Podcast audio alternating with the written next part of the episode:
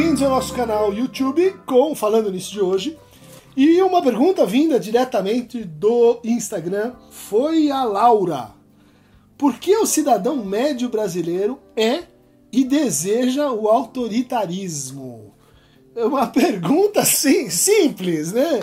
É pra gente resolver em 10 minutos. Candente, está passeando pela mente de muitas pessoas essa, essa questão, né? Realmente muito atual, né?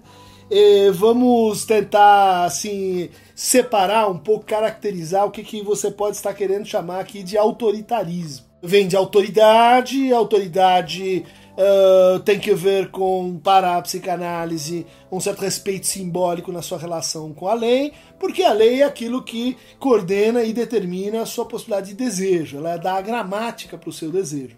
Então a, a relação de autoridade ela seria assim muito importante. É, poder obedecer, poder mandar, sem que isso seja um exercício de crueldade, nem de humilhação, ou inversamente de subserviência, é muito importante, é um sinal claro, patente de autonomia. O que, que seria o autoritarismo? Né? Seria justamente a gente confundir lugar simbólico seja de presidente, seja de pai, seja de chefe, seja de uh, professor, com a pessoa que exerce esse lugar. Né? De tal maneira que então a lei não é mais impessoal, vale para todos, e eu sou apenas um representante, né? um, um executor, um, alguém que cuida da, da, da, da, lei, mas eu sou assim também o seu autor, eu sou aquele que uh, põe ela em prática e que, portanto, é o senhor dessa lei. Nesse sentido, ela se tornou pessoal de novo. E aí surge o autoritarismo. Né? Daí que quando ou a pessoa autoritária ela se sente assim ofendida, magoada, questionada pessoalmente quando o outro interroga as razões, os motivos, as causas do que ela está fazendo. Quando o outro pergunta justamente pela lei que preside o pacto ou a relação na qual a gente está inserido.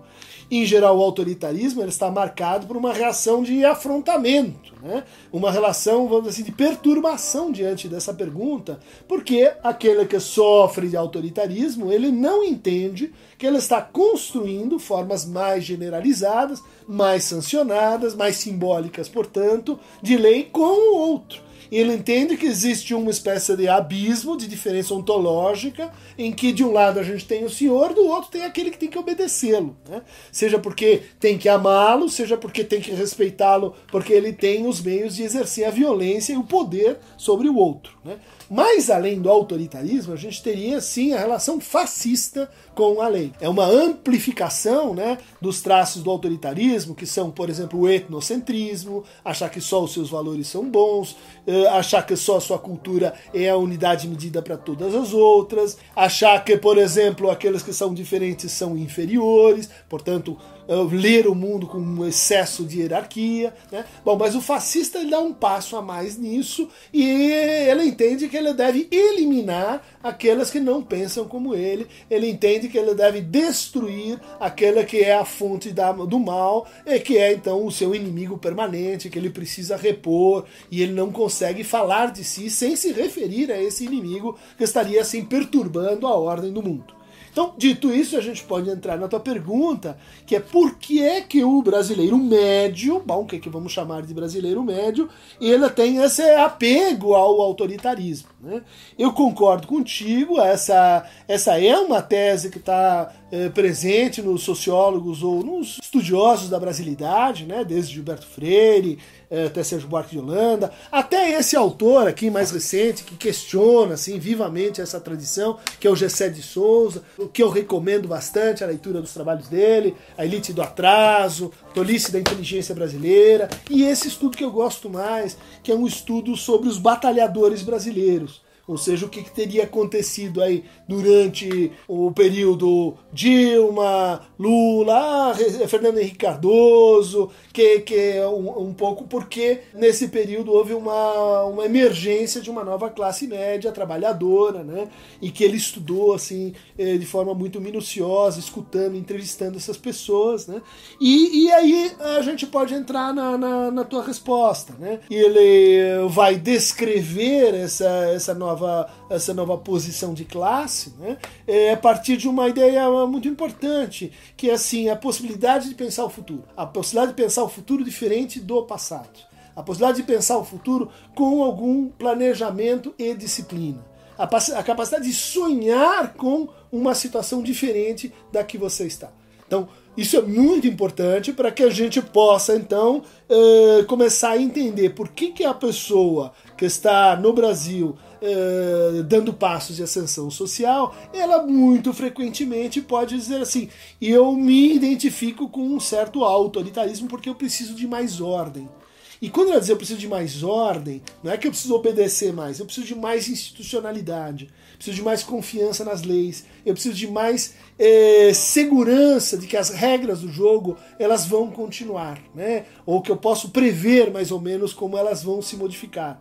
Então eu renuncio a ir à escola, mas eu levo os meus filhos para a escola. Eu faço o primeiro grau, mas eu quero que meus filhos façam faculdade. Eu faço faculdade, eu espero que meus filhos façam pós-graduação. Essa ideia, né, de que você pode fazer um sacrifício presente para ter um benefício futuro, e ela exige alguma segurança que o Brasil ele é historicamente muito frágil para produzir isso. Né? A, a, história do Brasil ela, ela é marcada por muitas descontinuidades, por muitas eh, reversões, por muitas mudanças de regras do jogo indo para um segundo nível da resposta, estas mudanças que geram um sentimento básico de insegurança, né, que geram um sentimento assim de que a gente precisa de mais ordem, mais segurança, de que, de que precisamos de mais polícia, por exemplo, um dos traços do autoritarismo é esse. Né, ela está, é, vamos dizer assim, como uma espécie de efeito secundário de uma história mais profunda. Uma história é, que, vamos lembrar, né, o Brasil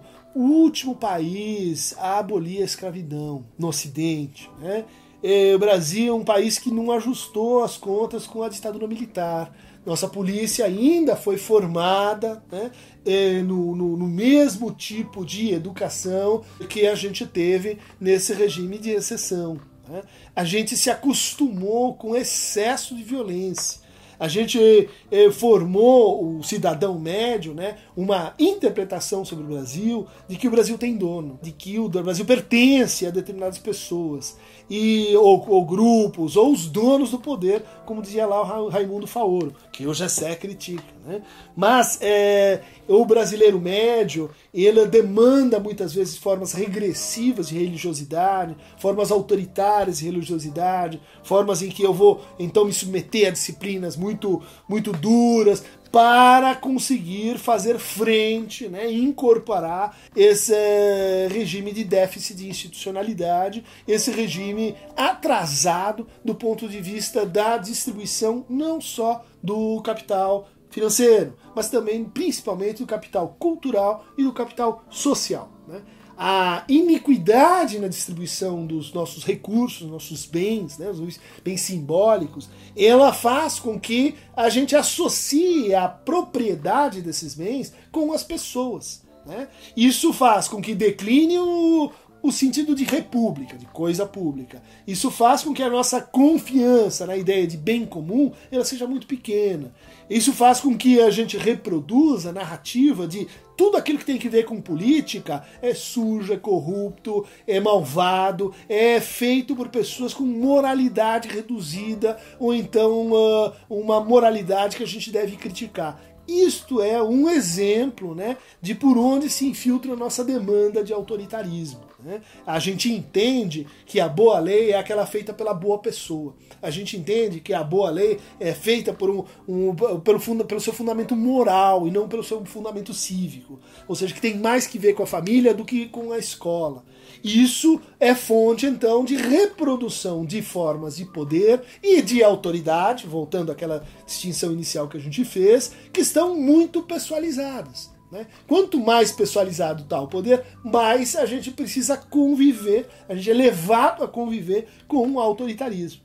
Então o autoritarismo ele se exprime, né, na num perfil de classe média alta que é assim é, vulgar, que despreza o conhecimento, que despreza a cultura no sentido assim do, do sacrifício, do trabalho que dá para a gente aprender a, a curtir e a, e a se apropriar da cultura, que despreza aquilo que não, que não se contenta com a lógica da aparência, da superfície, que não consegue produzir, isso é muito importante, uma narrativa veraz e, e capaz de despertar orgulho sobre o dinheiro. Né? Como essa pessoa tem dinheiro?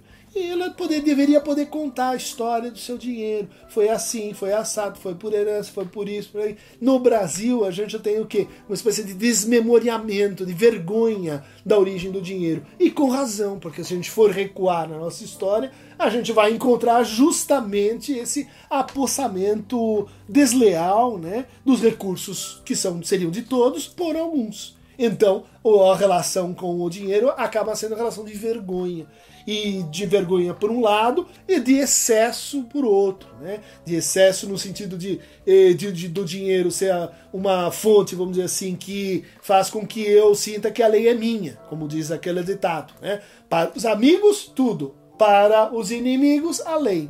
A lei se tornou então um jeito da gente exercer nossa potencial de violência para constranger, para punir os outros não para construir algo que seja justamente um patrimônio de todos nós. É uma ótima pergunta, né? A tentação do autoritarismo, ela está sempre presente em momentos de aumento de autonomia, de aumento de desemprego, de incerteza, de insegurança, de angústia, nas horas em que a gente não sabe justamente o que, qual que é o futuro, no que que eu aposto, o, se o sacrifício que eu estou fazendo hoje ele, ele é justo com o passado, se ele é factível com o futuro. Quando isso tudo se desmonta, esse, esse fio, né, como dizia o Freud, que parte do presente vai ao passado e se projeta ao futuro, a gente é levado à tentação autoritária a gente é tentado a pensar assim: puxa, isso tudo é muito complexo, confuso, lento, moroso e tá dando muita confusão. Vamos pôr lá alguém que mande, como um pai, como um, uh, como um tirano, porque daí tudo vai se resolver. Por quê? Por que, que vai se resolver? Porque vai ter mais ordem, né? porque vai ter mais violência. Porque a violência vai ser administrada. O brasileiro médico tem uma, médio tem uma certa paixão pelo autoritarismo, porque a gente não consegue imaginar e praticar um país que tenha um pouquinho mais de confiança na autoria, né? na autoridade. Né? na autoridade no sentido simbólico, né? na autoridade no sentido, uh, vamos dizer assim, da expressão de um laço social desejante reconhecido pelos seus participantes, sancionado pelos seus participantes. Né? Em vez disso, o que, que a gente acabou enfatizando? Né? Essa pessoalização da lei, que é o que você está colocando na sua pergunta. Muito bom, foi Laura. Agradeço a sua questão. Uh, se você quiser se inscrever no nosso canal, entre aqui no Aqueronta Movebo, o nosso barqueiro, né, transportador de almas, agora também em escala digital, e faça suas perguntas na aba do canal, mas também nas redes sociais no Instagram, no Facebook, no Twitter, que a partir de hoje estamos recebendo também a, por esses outros meios as perguntas. Ficamos por aqui hoje.